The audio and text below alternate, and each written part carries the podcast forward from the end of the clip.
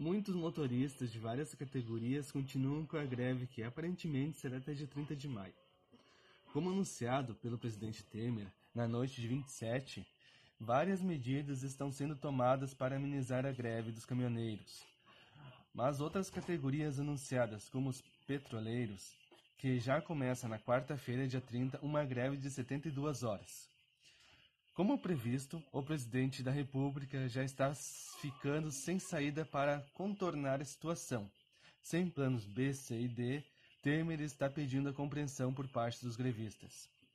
Muitas cargas perecíveis estão sendo liberadas ou não estão sendo paradas pelos manifestantes, ao contrário do que está aparecendo em alguns canais de comunicação. Mas o problema mais grave será a partir de quarta-feira, onde as reservas de mercados estão por terminar.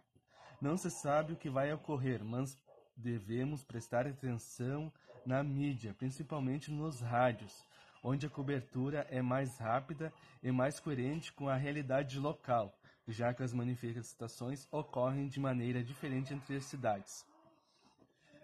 Nossa mídia também ficará offline por esses dias devido às paralisações dos profissionais de TI. Então, fique atento a mais edições no decorrer dos dias.